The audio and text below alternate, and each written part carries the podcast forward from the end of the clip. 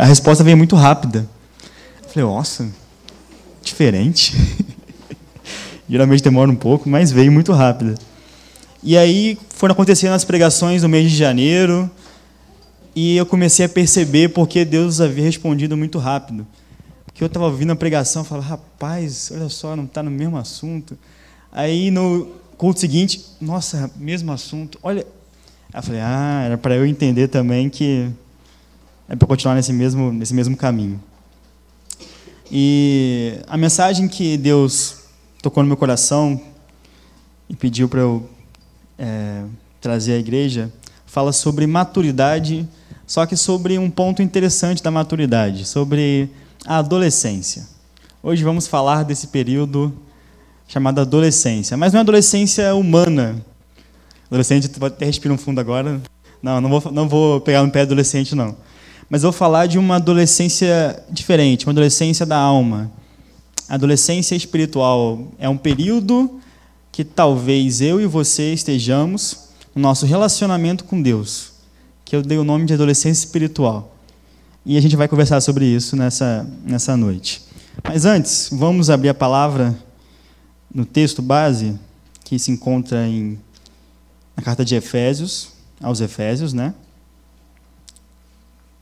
Carta aos Efésios.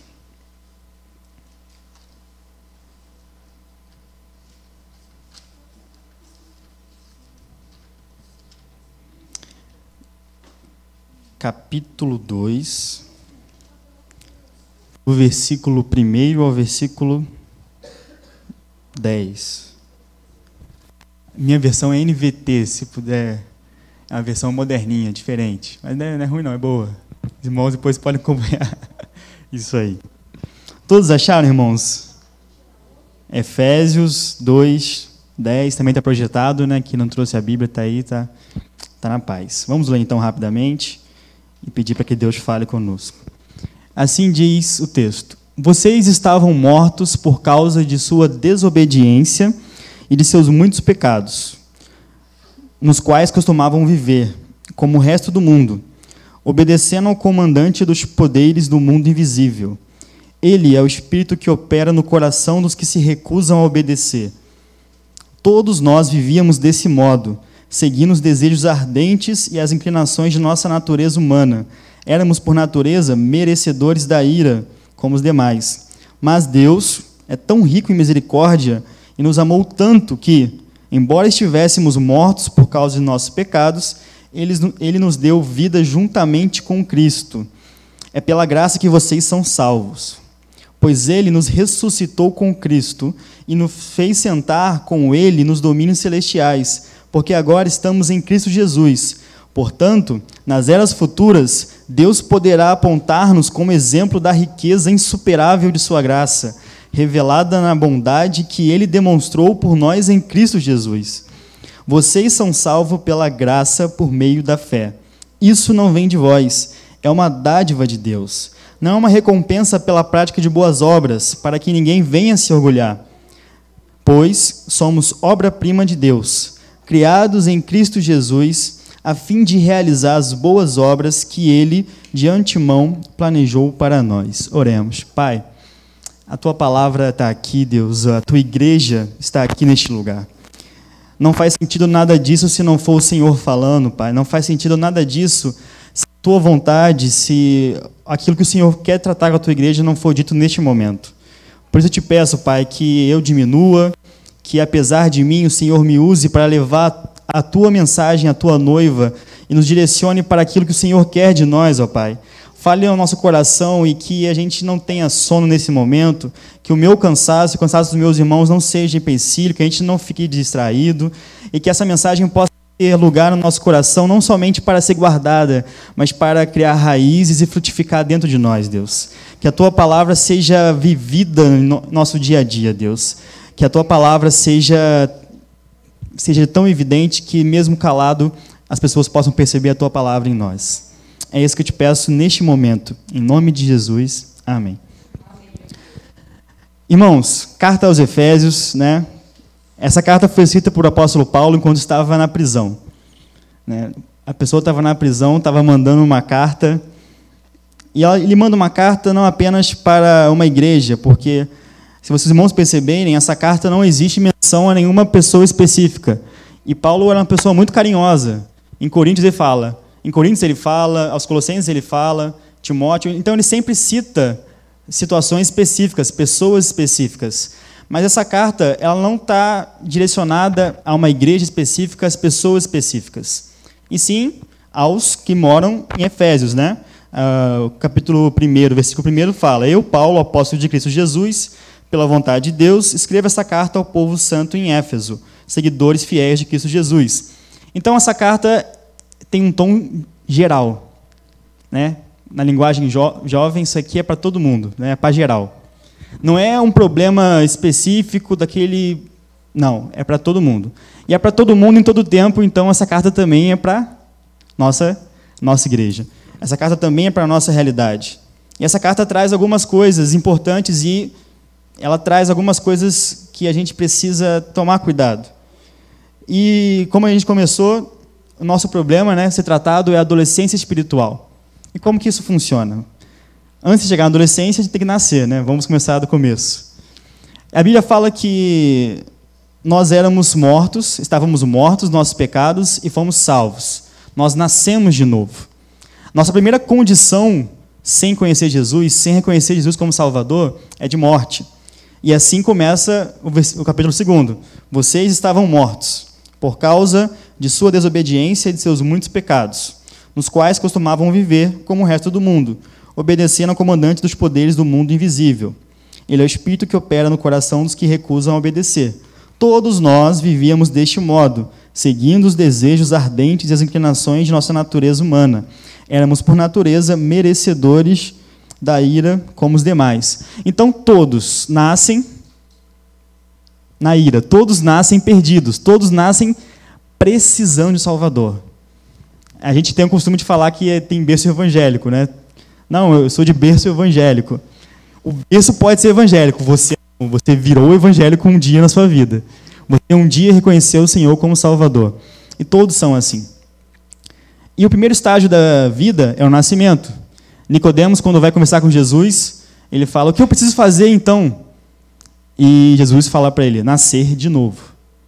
É necessário nascer uma vez do ventre, biologicamente, mas também é necessário nascer do espírito, para que então você comece a sua vida espiritual, a sua vida de relacionamento com Cristo. É sobre essa vida que a gente vai tratar essa noite. A sua vida, o seu relacionamento com Cristo. E uma vez que você nasce, você é um bebê, não é? No mundo material. Todo mundo nasce bebê, a não ser o curioso caso de Benjamin Button, que nasceu um velhinho. Mas isso é ficção. Os irmãos viram o filme, é muito bom. Recomendo. Mas é ficção. Porque o fato é que todo mundo nasce banguelo, né? com os ossos todos molinhos, cartilagem pura e sem consciência de nada. Todos nascem assim.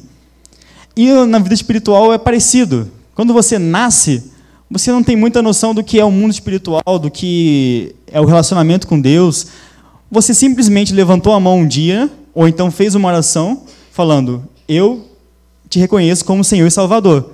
E você nasceu. Só que a partir daí você precisa passar por todo o processo de amadurecimento. E aqui vai uma dica muito importante.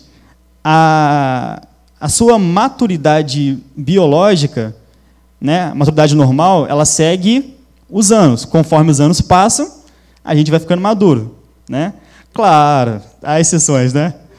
Deveria ser assim, né? Existe um, existe um combo, né? A sua biologia te força a maturidade, mas a, o seu meio também tem que te forçar, né? A sua família, né? Seus amigos, seu pai, sua mãe, a igreja, todos esses convívios te forçam a você amadurecer. Então, por mais que você seja imaturo, sendo uma pessoa de idade, uma coisa é certa: você vai ficar mais forte vai ficar mais atento, vai começar a entender as coisas. Por mais que você não se relacione com ninguém, ou você tenha dificuldade de amadurecer, seja um eterno né, bebê. Essas coisas você vai, vai assimilar. É natural, é biológico.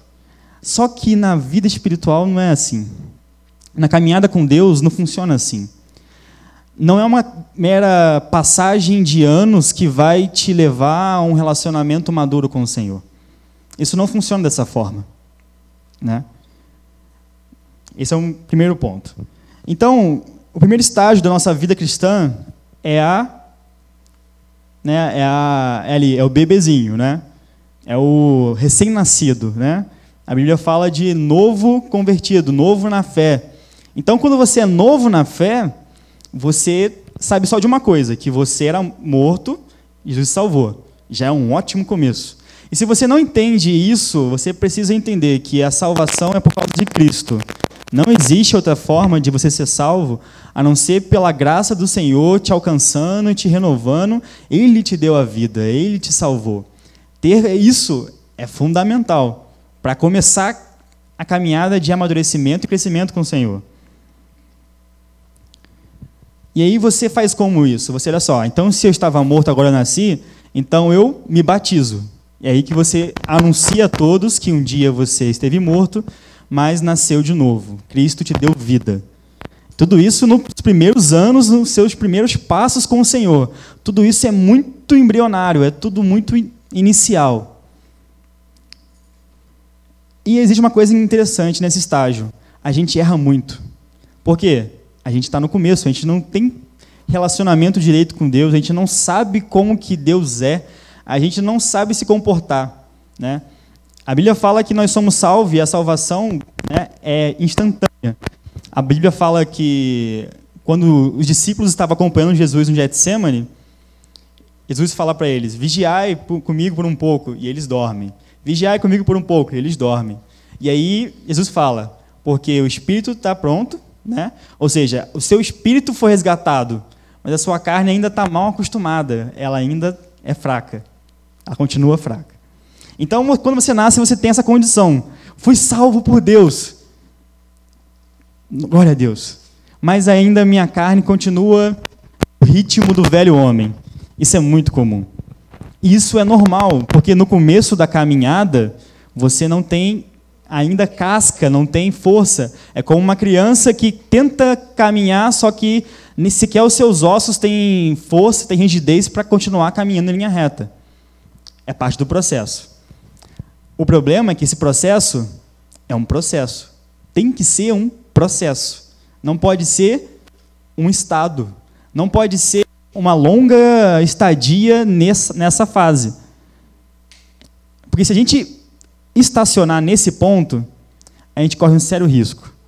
Porque, segundo a, a Bíblia, é muito difícil você distinguir um novo, né, um novo na fé, de uma pessoa que ainda não reconheceu a Deus como Salvador.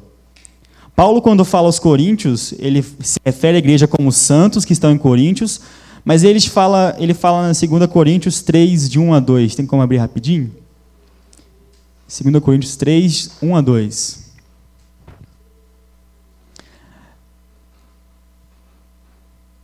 Não, é 1 Coríntios, perdão.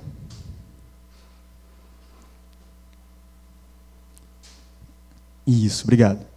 Irmãos, quando estive com vocês, não pude lhe falar como pessoas espirituais, mas como pertencentes a este mundo, ou como se fossem criancinhas em Cristo. Percebe que o apóstolo Paulo ele não consegue distinguir aquele que é novo convertido daquele que não reconheceu a Cristo ainda, porque todos estão muito próximos ali na sua caminhada, né? Eles estão muito, muito próximos e nem o apóstolo Paulo consegue distinguir. Ele fala aquele povo que mostra imaturidade sem saber se eles são novos na fé ou se eles sequer têm a fé de Deus. Então, se você está muito tempo nesse estágio, e aqui eu abro um parêntese gigantesco para quem, quem é novo na fé, errar e, e cair e ter dificuldade no começo é normal. Mas eu estou falando aqui para quem está um tempo no começo. Quem está muito tempo no começo que já devia ter sido passado, porque é só o começo.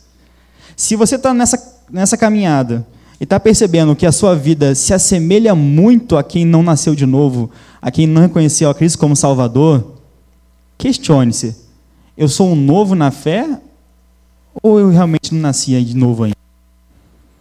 Porque esse estágio de novo nascimento é necessário, você precisa nascer. Mas você precisa passar por esse estágio. Se você não está amadurecendo, está há muitos anos nesse estágio, pergunte-se, questione-se: será que eu realmente entendi o que é isso? Será que eu realmente estou seguindo a Jesus? Não podemos estacionar nesse, nesse ponto, porque é um estágio. Nós precisamos de alimento sólido, nós precisamos crescer. Deus projetou o homem para a maturidade, né? A gente cresce, a gente passa pela infância, a gente passa pela adolescência, mas o nosso maior tempo nessa terra é na fase adulta, porque a gente foi projetado para isso. Na vida espiritual também, a gente passa pela infância, pela adolescência, mas o que importa é a fase adulta. Então, cuidado. Se você está muito tempo nesse ponto, cuidado. Obrigado. Amém. Aí. Mas eu não vim falar de infância espiritual, vim falar de adolescência espiritual, né? Vamos continuar o texto. Mas Deus é tão rico em misericórdia e nos amou tanto que, embora estivéssemos mortos por causa dos nossos pecados, ele nos deu vida juntamente com Cristo. É pela graça que vocês são salvos pois ele nos ressuscitou com Cristo e nos fez sentar com ele nos domínios celestiais, porque agora estamos em Cristo Jesus. Portanto, nas eras futuras, Deus poderá apontar-nos como exemplos da riqueza insuperável de sua graça, revelada na bondade que ele demonstrou por nós em Cristo. Fantástico isso. Paulo está falando que nós fomos salvos e já estamos sentados com ele em regiões celestiais. Irmãos, a ideia de estar sentado com alguém para aquela época é ideia de ceia, é ideia de sala de estar. Para você ter alguém sentado junto com você no mesmo ambiente, é porque você gosta daquela pessoa. Hoje também é assim, mas naquela época mais ainda. Então, Paulo está falando assim: ó, Deus tirou vocês do, do pecado, Deus limpou vocês, colocou vocês sentados junto com Ele, sabe, intimidade, em regiões celestiais no passado. Uau, fantástico. Mas a gente continua na Terra, né? A gente não está lá de fato. E esse é um, é um ponto interessante da teologia, porque a gente já tem o reino de Deus, mas ainda não. A gente já está junto com Ele, mas ainda não. A gente já, mas ainda não. Ou seja, de fato a gente já está sentado no, lá junto com ele, regiões celestiais, só que isso não foi concretizado. A gente tem um gostinho, mas não tem da totalidade. A gente tem na parte espiritual, mas a carne continua sendo carne. Né? É o já, mas ainda não. O reino de Deus é chegado, mas a sua plenitude virá. E que venha logo, em nome de Jesus, está precisando. Então, esse é o ponto. A gente já, mas ainda não. Irmãos, convenhamos, adolescência não é muito isso? Você já é grande o suficiente para ir para a escola sozinho, mas não para ficar até tarde na noite também. Você já tem condições de ter essa habilidade, mas também não pode fazer o que você bem entende da sua vida. É um já ainda não extremamente né, forte na vida da pessoa. O adolescente está naquela fase. Eu já posso, mas não tudo. É o já, mas ainda não. Já, mas ainda não. E esse termo, né, adolescência, é uma coisa muito nova, muito nova. Até o século XV não existia esse papo de adolescente. Ou era menino, ou era homem. Ou era moça, ou era mulher. Isso é muito, muito novo. Né? Então, de 1500 para cá, o homem achou interessante ter esse pedaço aí entre a infância e a fase adulta. O já, mas ainda não. E isso é uma fase né, que a gente vê muito, de, é, que a gente percebe hoje. Os, as famílias passam por isso, as pessoas passam por isso, eu passei por isso. Né, eu tive momentos na minha adolescência que eu achava que já, aí minha mãe, ainda não. Né? Todo mundo teve isso, quem já passou pela adolescência. Quem está passando, está se reconhecendo aí, né? Aí Elisa ali falando pro Juninho, viu? é o já, mas ainda não. Só que, irmãos, Lamento informar, mas na vida espiritual, no nosso relacionamento com Deus, no nosso compromisso com Deus, a gente não pode ficar nesse estágio de já, mas ainda não. Eu já estou com Deus, mas ainda não. Eu já quero seguir os propósitos de Deus, mas ainda tenho outras coisas para fazer. Eu já posso usufruir do reino de Deus, eu já entendi que Ele me salvou pela graça, que eu estou assentado lá com Ele, eu já entendi que eu sou filho, mas eu ainda não estou pronto para assumir a responsabilidade de ser filho de Deus. E a gente está numa geração tão acostumada com esse, com a adolescência, que inclusive, segundo ouvi falar, há estudos para que a adolescência aumente, né? Aumente a faixa etária, que chegue até os 20 alguma coisa. Porque convenhamos, é um estágio confortável, né? Adolescente, ele gosta do adolescente de algum modo, porque naquilo que é bom, já. Naquilo que é ruim, ainda não eu já posso sair sem a minha mãe ficar me ligando todo, até de madrugada. Mas ainda não estou pronto para trabalhar e pagar todas as contas. Né? É muito confortável, é muito cômodo você ser adolescente nesses pontos. Né? Tem dificuldades, tem questões hormonais, a gente entende tudo isso. Mas se você olhar de forma prática, a coisa é boa para quem passa. Porque ele, conforme a comodidade, vai alterando. Isso aqui eu já estou pronto. Isso aqui eu, não, eu acho que ainda não. Então ele vai balizando, ele vai moldando o relacionamento dele com Deus, né? classificando as coisas que ele acha que tem que fazer, as coisas que ele ainda não tem que fazer. Ele é um eterno adolescente espiritual. Ele já não é mais aquela criança que se confunde, sabe? Ele já tem um compromisso com Deus. Ele já tem algumas responsabilidades ele já entendeu e já pode usufruir de paz, de alegria, de coisas que Deus dá. Mas ele não está disposto a largar tudo para amadurecer de vez. Ele está naquela, eu posso ter a paz e a alegria e a proteção de Deus e deixar algumas áreas da minha vida sem a, a gerência dele. Eu posso deixar essa área e essa área e essa área sem que Deus mexa e ainda ter um pouquinho da paz dele. Dá para fazer. Eu posso deixar Deus de fora da minha vida profissional e ainda ter a paz, a alegria, a esperança, a tranquilidade que vem do Espírito. Dá para fazer. Só que não. Esse, esse é o nosso erro. A adolescência pode funcionar muito bem em algumas famílias, como funciona. Isso é uma realidade do nosso tempo. A adolescência é uma realidade. Mas no reino de Deus, nosso relacionamento com Deus, não adianta a gente tentar dar uma de adolescente com Ele. Porque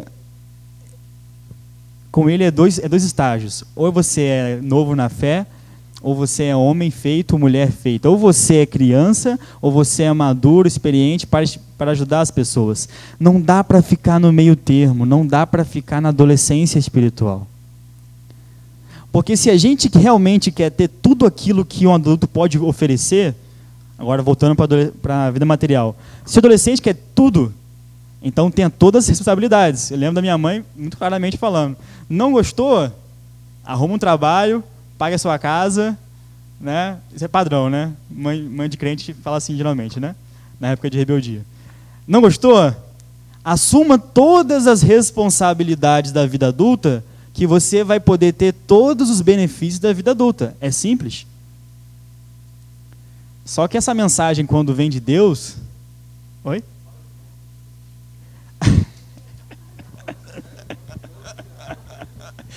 Assuma assuma todas as responsabilidades da vida adulta, que você terá todos os benefícios da vida adulta.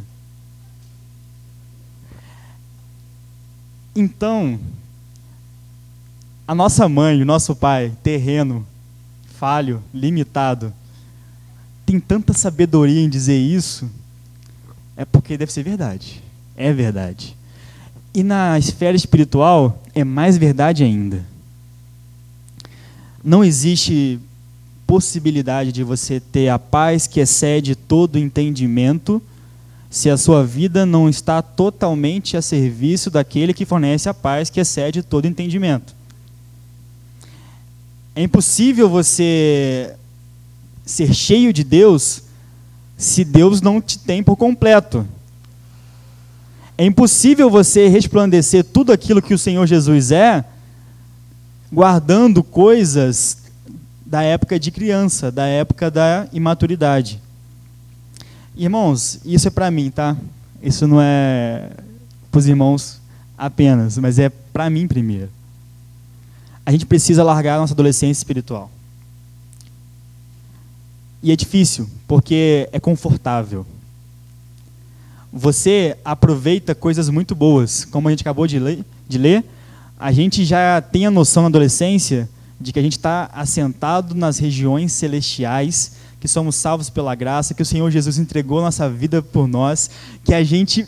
Isso é muito, isso é muito bom. Inclusive, essa ideia da teologia acabar aí é uma ideia que está ganhando muita força hoje em dia né, toda a obra de Deus está acabando nesse ponto. É como se o povo tivesse lendo esse, esse capítulo, esse começo de capítulo 2 e parasse no segundo parágrafo. Só que tem um terceiro parágrafo. E hoje em dia as pessoas estão parando no segundo parágrafo. Uau, Deus me deu tudo isso, me deu alegria, agora eu estou com Ele em regiões celestiais. Uau, e agora? O que eu faço com tudo isso? Você é o fim da obra de Deus? Será? Se você é o fim da obra de Deus, se eu sou o fim da obra de Deus, por que, que a gente está aqui na Terra ainda? Se, se o objetivo todo era nos trazer paz, alegria e nos fazer sentar com Ele lá, por que, que o corpo está aqui? Por que, que a gente não foi? Né? Ah, porque a gente não, né, não pode, tem que esperar a hora de morrer certinha. Mas Deus é Deus, Ele sabe a hora certa que a gente vai partir. Por que, que Ele decidiu te salvar do pecado, da morte, da vida sem Ele, mas te mantém aqui. Tem algum propósito? E aí a gente passa para a maturidade. A maturidade, irmãos, é o objetivo de Deus para todos os que Ele chama. Todos os filhos de Deus, o objetivo do Senhor é que eles sejam maduros, que eles alcancem a maturidade. O Senhor ama o novo convertido como ama o velhinho convertido. Velhinho no sentido de muito tempo de convertido. Mas ele deseja, ele anseia, o objetivo dele ao nos criar é que a gente alcançasse a maturidade. Vamos continuar o texto no versículo 8. Vocês são salvos pela graça, por meio da fé. Isso não vem de vós, é uma dádiva de Deus não é uma recompensa pela parte de boas obras, para que ninguém venha se orgulhar, pois somos obra-prima de Deus, criados em Cristo Jesus, a fim de realizar as boas obras que ele de antemão planejou para nós. E aqui que é o ponto. Na adolescência, geralmente os sonhos são muito individuais. O adolescente ele trabalha geralmente nas famílias, estou generalizando, tá, irmãos?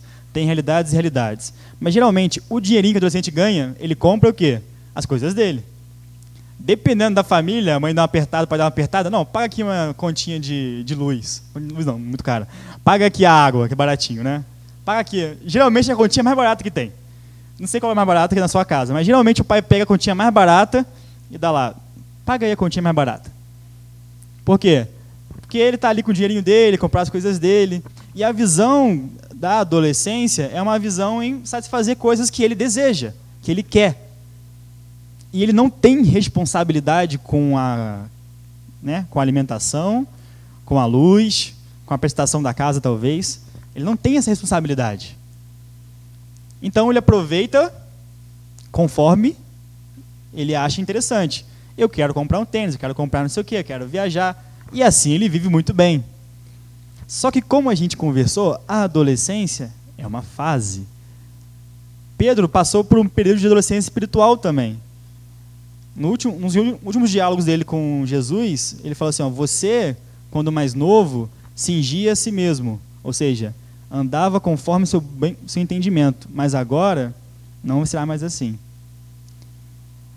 A maturidade é, na vida biológica é você entender que você tem coisas que tem que fazer, tipo pagar as contas, né? Boletos, né? Você tem responsabilidades. Então a maturidade traz responsabilidades maiores. E é por isso que a gente foge, e eu falo de mim também, muitas vezes da maturidade. Porque tem responsabilidade. É a crise de Peter Pan, né? Que responsa responsabilidade eu não quero, eu quero só o benefício, eu quero só o venha a nós. E a gente tem essa tendência a fugir, porque aquilo é peso, aquilo é dificuldade, aquilo dói no bolso, no cansaço físico, emocional. Só que daquilo também você tem muitos benefícios. E como a gente conversou, nós fomos projetados para a maturidade, seja biologicamente, seja espiritualmente. Nós temos uma geração que não quer assumir responsabilidade. Nós temos uma geração que foge de compromissos, que quer ser um eterno adolescente. Quando a irmã estava agradecendo pela Camille, a chupetinha Camille, não é? Que falou que queria ser pastora. Gente, tem gente de vinte e poucos anos fugindo do chamado, né? E a menina com quantos anos tem? Cinco ou quatro, né? Cinco ou quatro com uma certeza de propósito de vida gigantesco, gigantesca. Ou seja, não é uma questão apenas de idade, é uma questão de amadurecimento aqui, ó, espiritual. Como que a gente está se relacionando com Deus? Fugindo das responsabilidades que Ele tem para nós, deixando, achando que dá para ter a paz, a alegria, a proteção, o conforto, né? Sem ter a responsabilidade?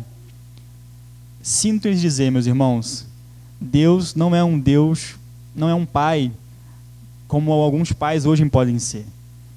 Deus não é um pai que mima os seus filhos e os torna pessoas mimadas. Deus, de forma bem direta, não é um pai babão. Deus não é um pai babão. Então, quando chegar a hora de amadurecer, ele vai te forçar a maturidade. Ah, mas eu, Deus esqueceu da minha vida, Deus esqueceu de mim, Deus não Deus não fala mais comigo, Deus não me ouve mais, eu não consigo sentir mais Deus perto de mim. Irmãos, Deus é imutável. E ele tem um jeito de se relacionar com a gente que também é imutável. E Deus, ele tem uma didática própria. Ele tem uma forma de ensinar os seus filhos que é exclusiva dele. E tá assim desde que o mundo é mundo. Eu acho que ele não vai mudar. Eu acho que ele não tem planos de mudar a forma de lidar com seus filhos. Então, se não está funcionando bem essa relação, pergunte-se: será que não estamos acomodados num estado de eterna adolescência espiritual? Será que não estamos estagnados num estado de conforto onde eu posso ter a paz, a alegria, a proteção de Deus, sem ter que assumir todas as responsabilidades com Ele, achando que Ele vai dar tudo isso sem que a gente tenha as responsabilidades com Ele? Será que a gente está se enganando? Pode ser. E como eu falei, Deus ele não vai mudar na sua didática. A didática de Deus é a mesma.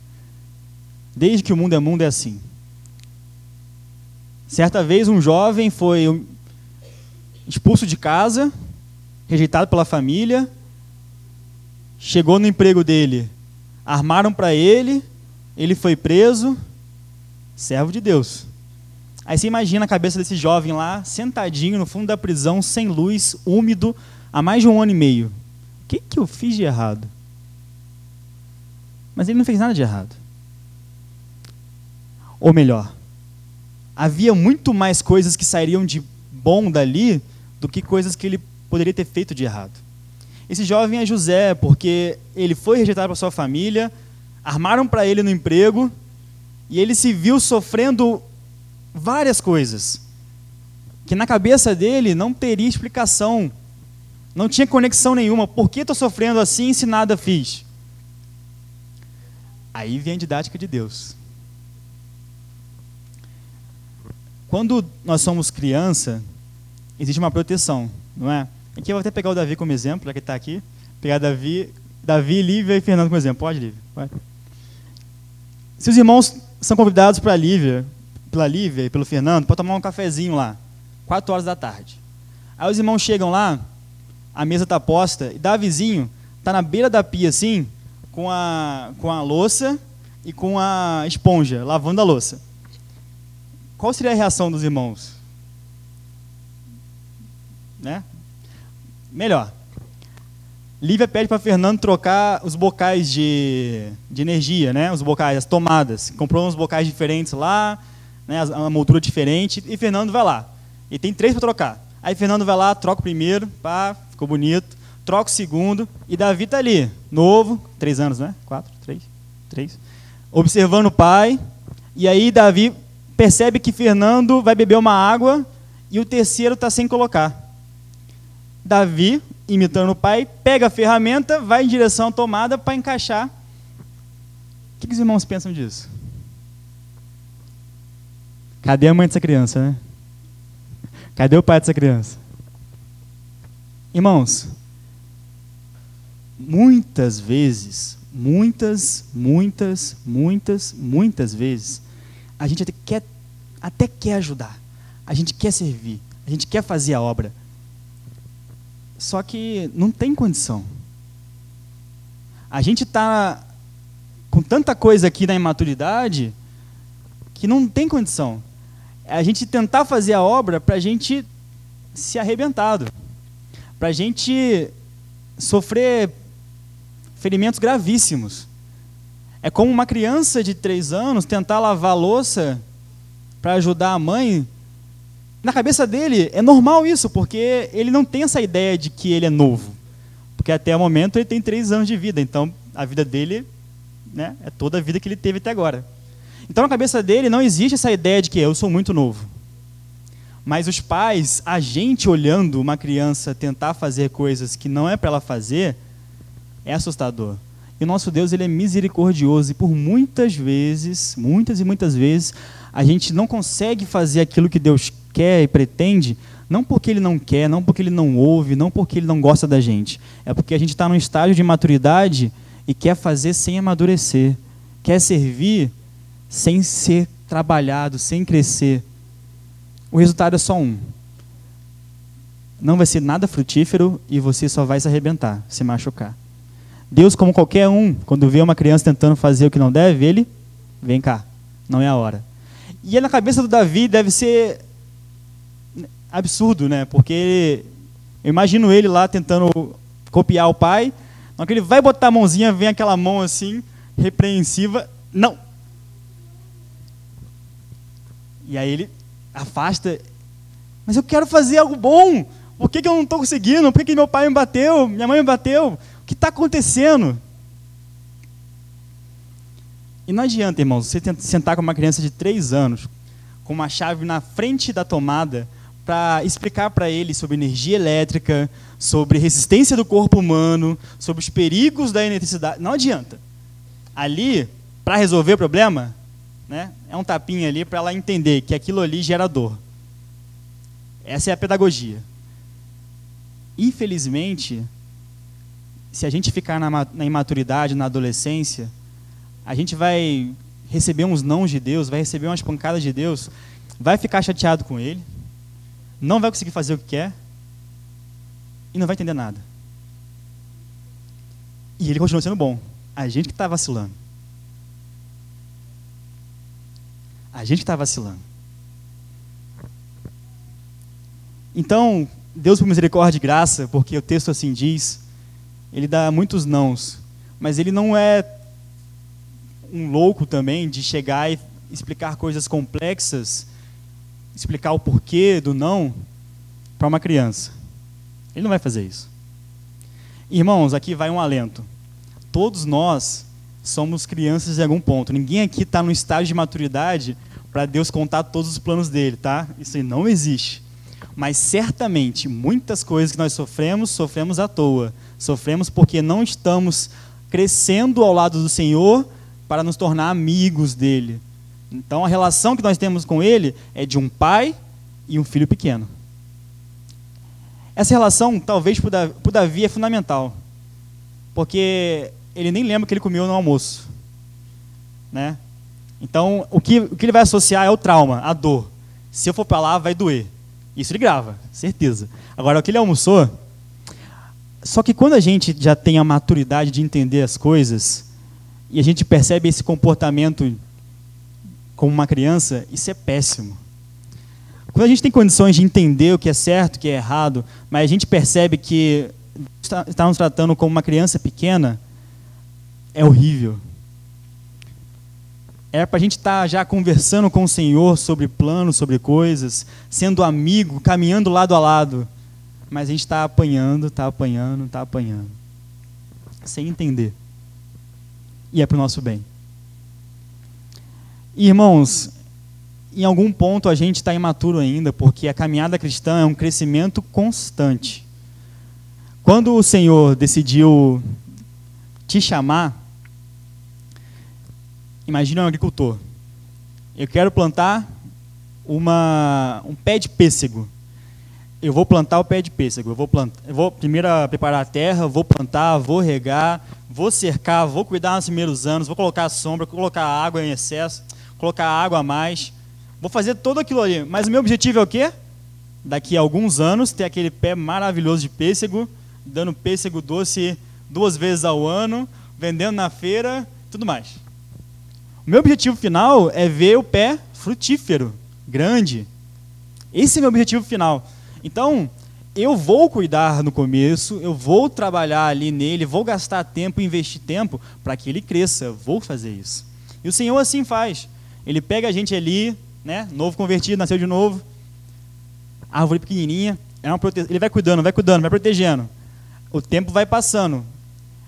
E se você não começar a crescer, ele vai te empurrar o crescimento. E aí começa a tirar um pouquinho aqui para passar uns perrengues, passar umas dificuldades. Por quê?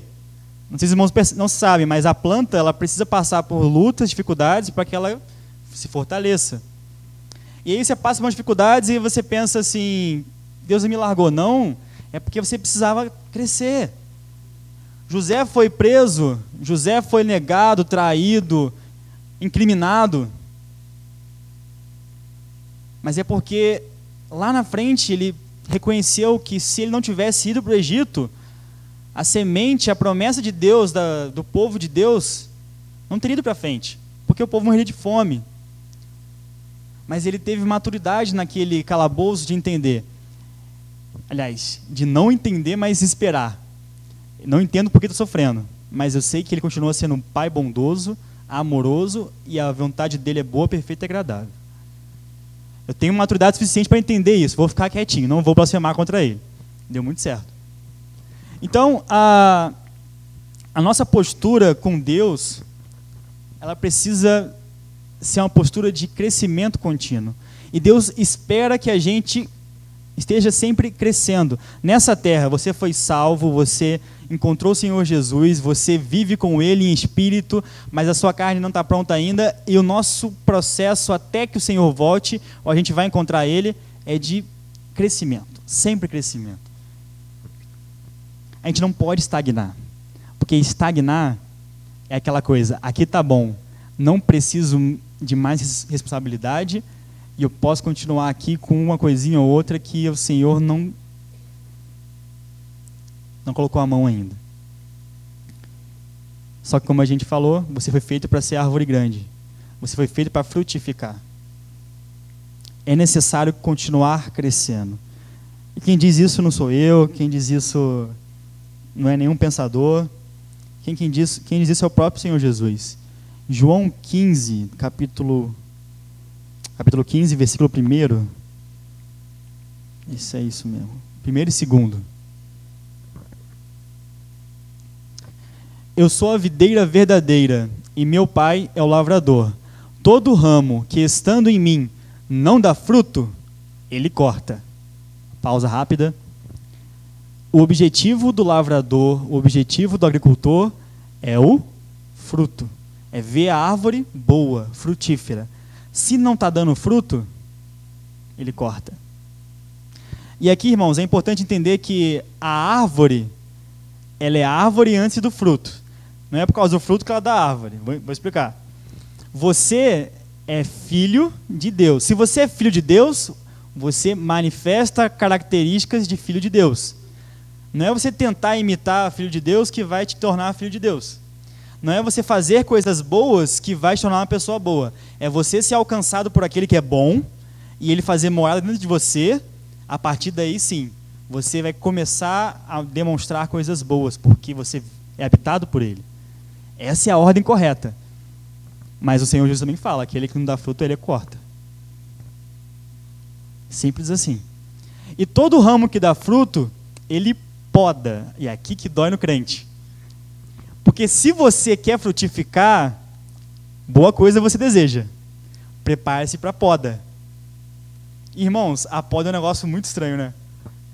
Convenhamos. Não, na agricultura. Você vê lá o ramo bonitinho, cheio de folhinha verde, aí vem, picota tudo, fica só o catoco, poucas folhinhas, você fala, por que, gente? Tava tão bonito antes, né? Tava tão legal, cheio de folhinha ali, tava aquela copa maneira. Aí você vê, tá um catoco assim, uns galhos para lá e para cá, um negócio meio morto, você fala, mas é necessário. Eu não entendo nada de, de botânica, agricultura, mas a minha avó e meu pai gostam muito disso. E eles, e eles falam sobre isso, né? Que se você vê um galho, vê uma planta que está dando fruto, é necessário podar para que ela continue dando fruto. Então a dificuldade de José não é apenas para tirar um pouquinho da, da vaidade dele, que ele tinha ali e tudo mais, mas era também para que ele pudesse dar mais frutos. Se você é um filho maduro, esteja disposto a ser podado em algumas coisas, sofrer, para que outros possam aproveitar seus frutos lá na frente. Esteja disposto a sofrer coisas que no momento você vê como injustiça, como ruim, porque lá na frente o Senhor vai te mostrar que os frutos vão ser melhores, mais numerosos.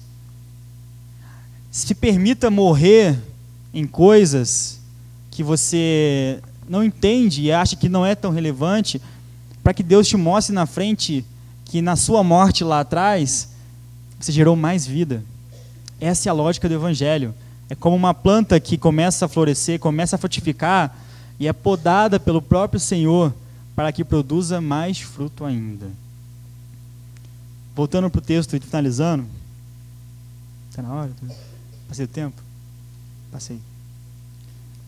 Voltando para o texto finalizando, é, Efésios 2, versículo 10. Deus nos fez para as boas obras que Ele de antemão preparou para todos nós. Você tem um propósito, você tem um objetivo.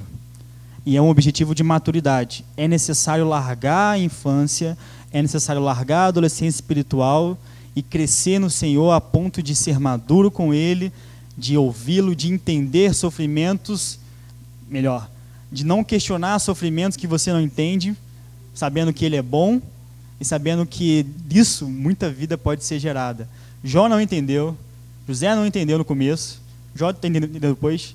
Todos aqueles que passaram por dificuldades, Deus não, não sentou para explicar, ó, você vai passar por uma dificuldade aí agora, mas vai ser por isso, por isso, por isso. Não.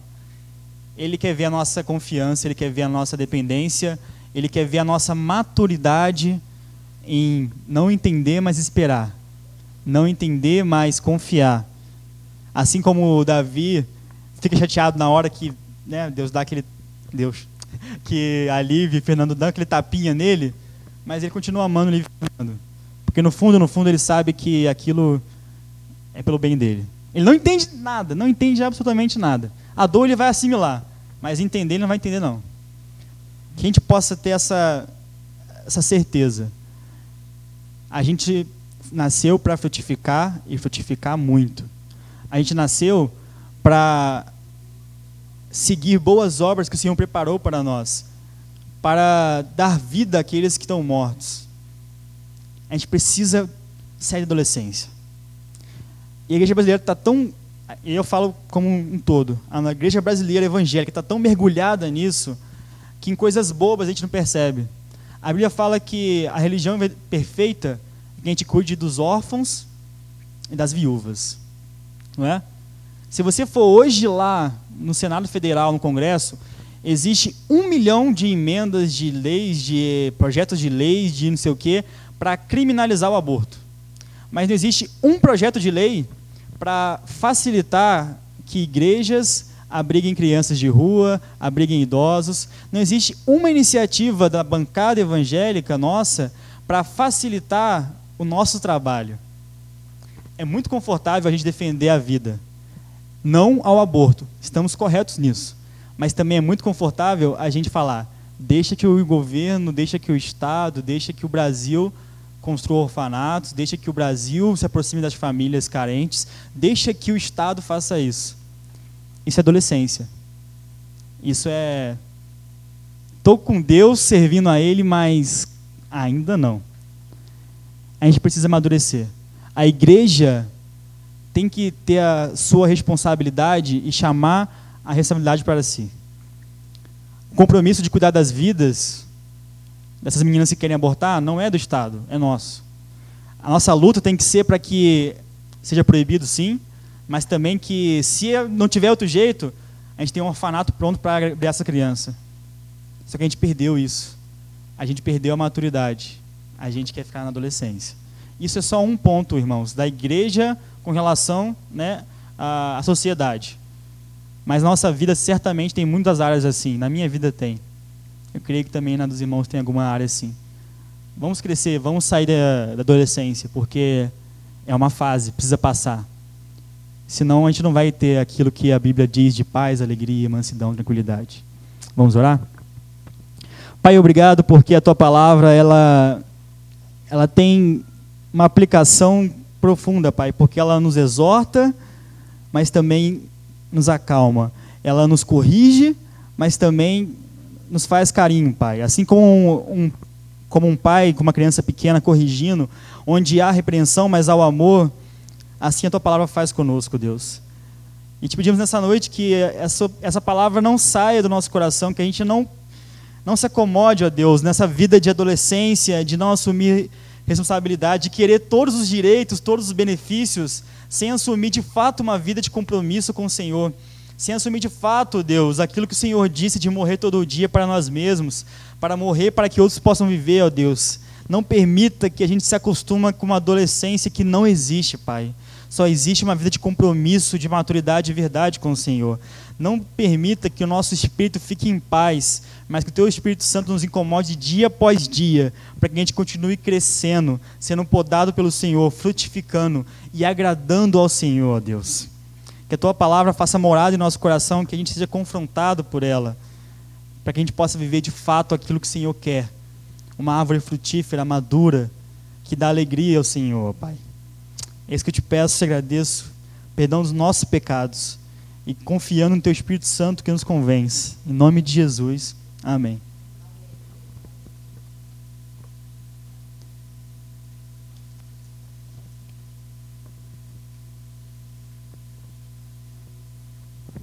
Glória a Deus.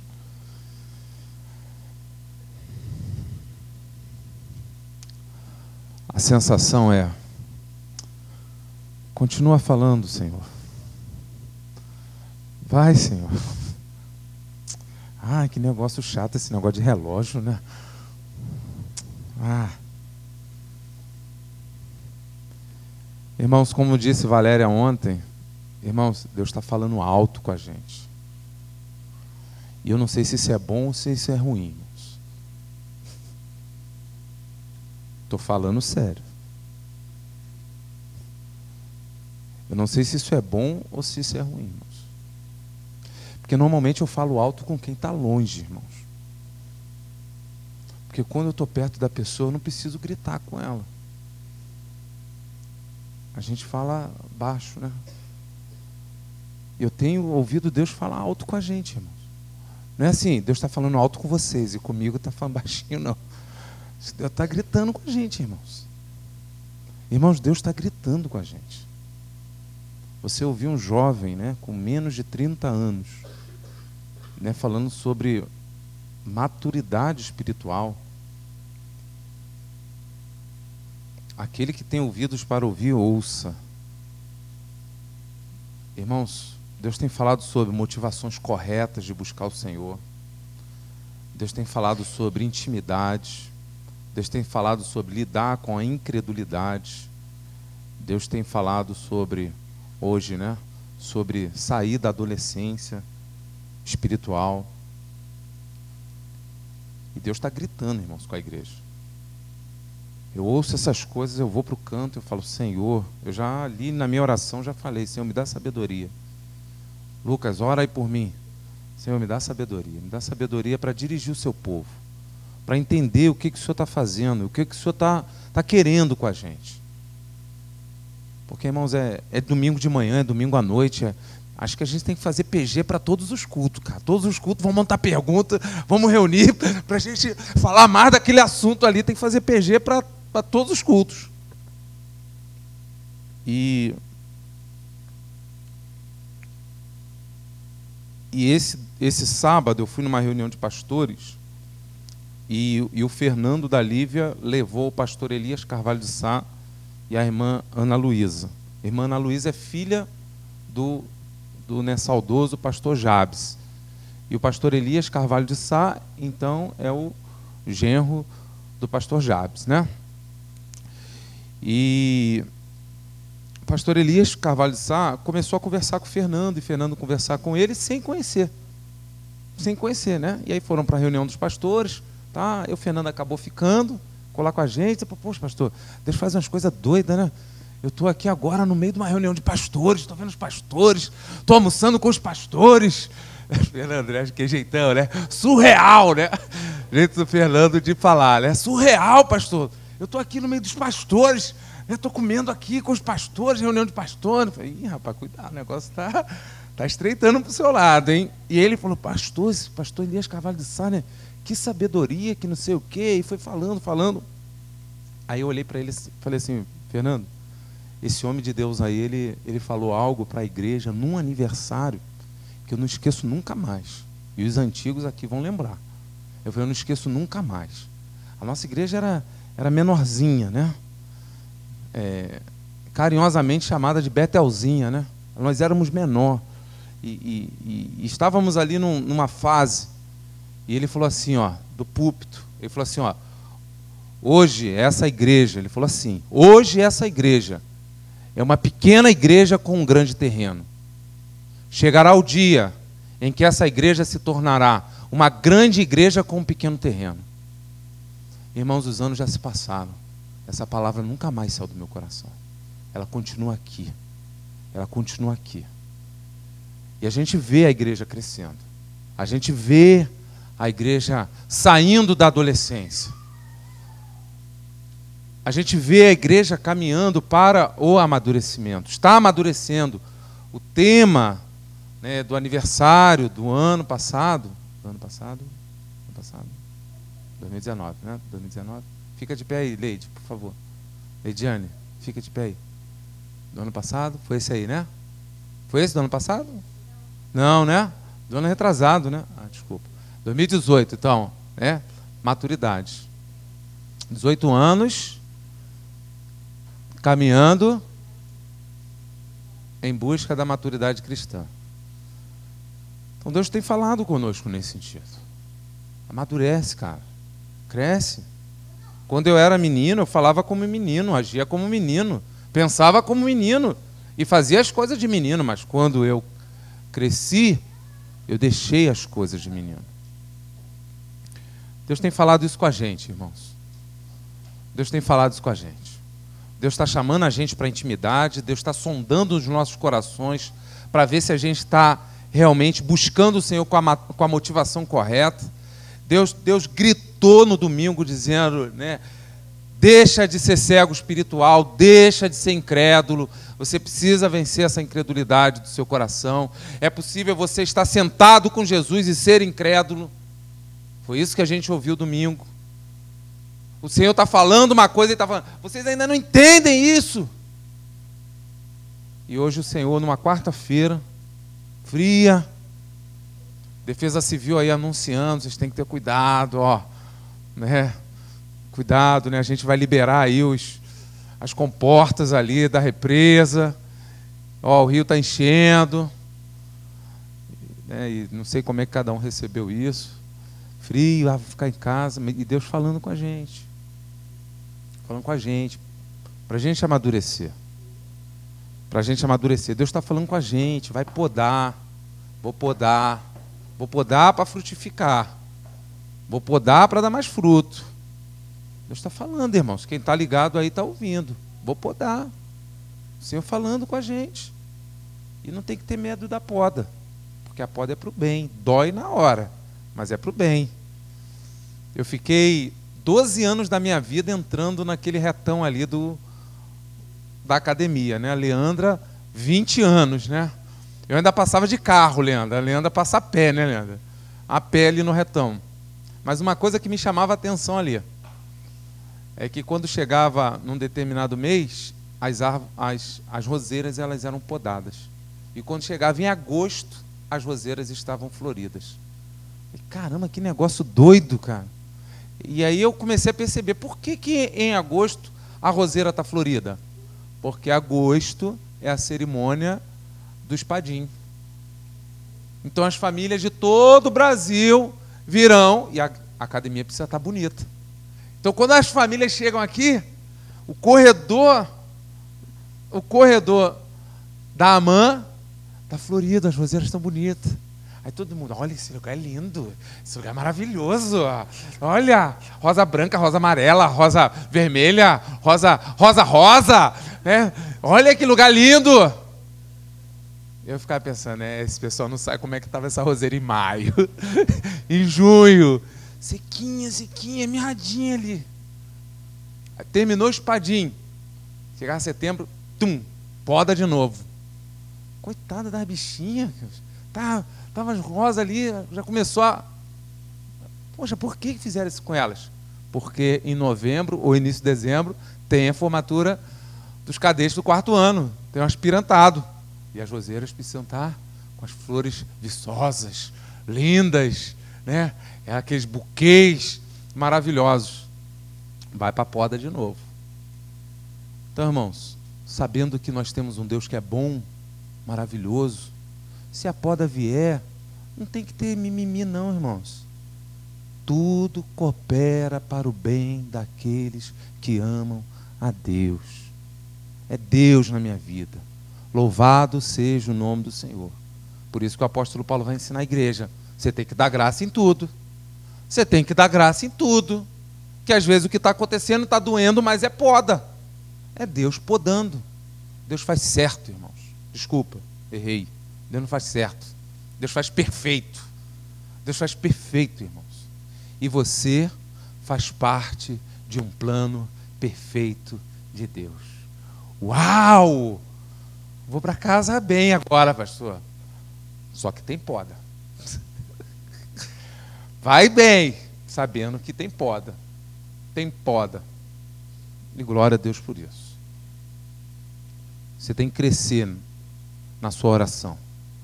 Você tem que crescer no seu entendimento da palavra. Você tem que crescer no seu compartilhamento da palavra. Eu vou aqui abrir um parênteses. Vi lá a lista do pessoal lá se inscrevendo para as classes. Glória a Deus e não vou fazer crítica à inscrição, não. Glória a Deus. Fluido avivamento, lotado. Multiplicação de discípulos, lotado. Aprendendo a evangelizar. Tem três pessoas inscritas. Tem alguma coisa errada, irmãos. Tem alguma coisa errada. E não é aprendendo a evangelizar, é aprendendo a evangelizar com Jesus. Então você vai passar um semestre estudando a maneira como Jesus evangelizava para aprender com ele.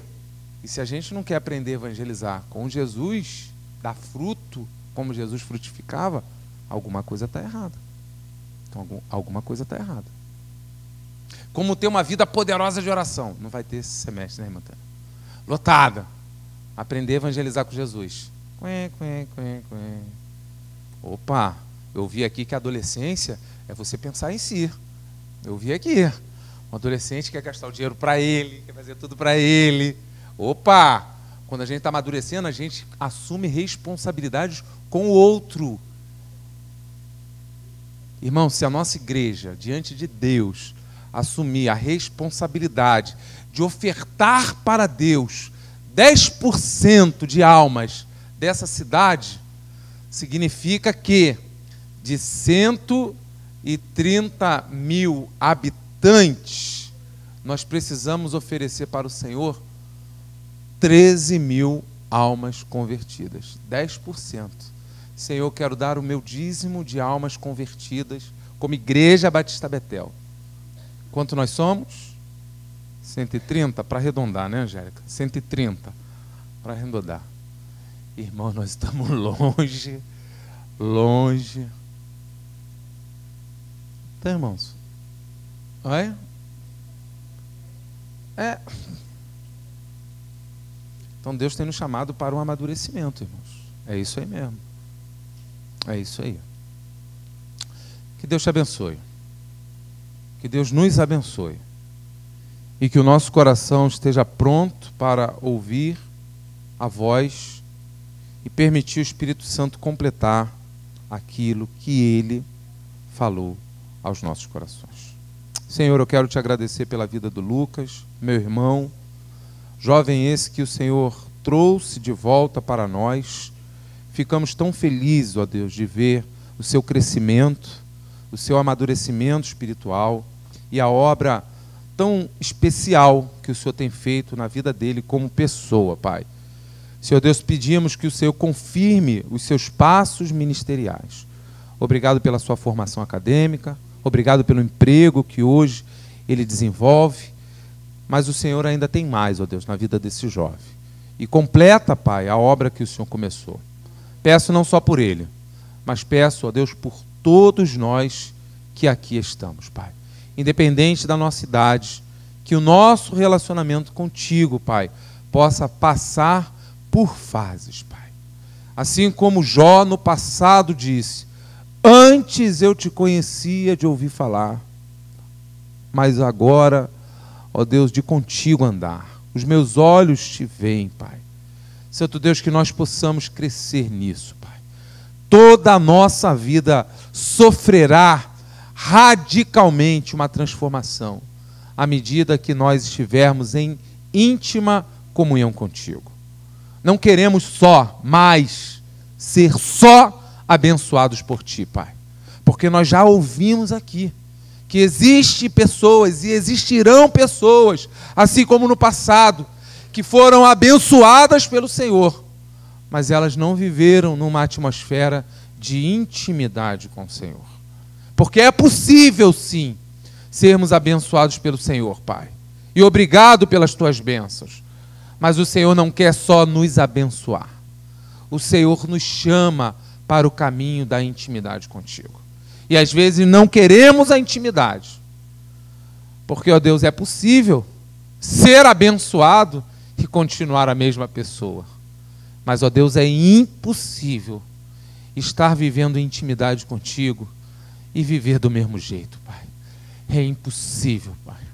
Porque no caminho da intimidade, Pai, nós nos desnudamos, Pai. No caminho da intimidade, Pai, nós nos quebrantamos diante do Senhor, Pai. No caminho da intimidade, Pai, nós dissemos, dizemos para o Senhor: cria em mim, ó Deus, um coração puro e restaura dentro de mim um espírito inabalável, Pai. Santo Deus, não há como continuar o mesmo, Pai, estando, Pai, em íntima comunhão contigo. Bendito seja o teu santo nome, Pai, por favor, assim como uma criança, Pai, ela precisa das mãos de um adulto para atravessar, ó Deus, uma rua perigosa. Pai, por favor, pegue em nossas mãos, Pai. Porque, ó Deus, viver nessa terra não é fácil. E nós queremos atravessar, ó Deus, a nossa vida nessa terra, Pai, em comunhão contigo. Aleluia. Bendito seja o teu santo nome. Nós te amamos, Pai.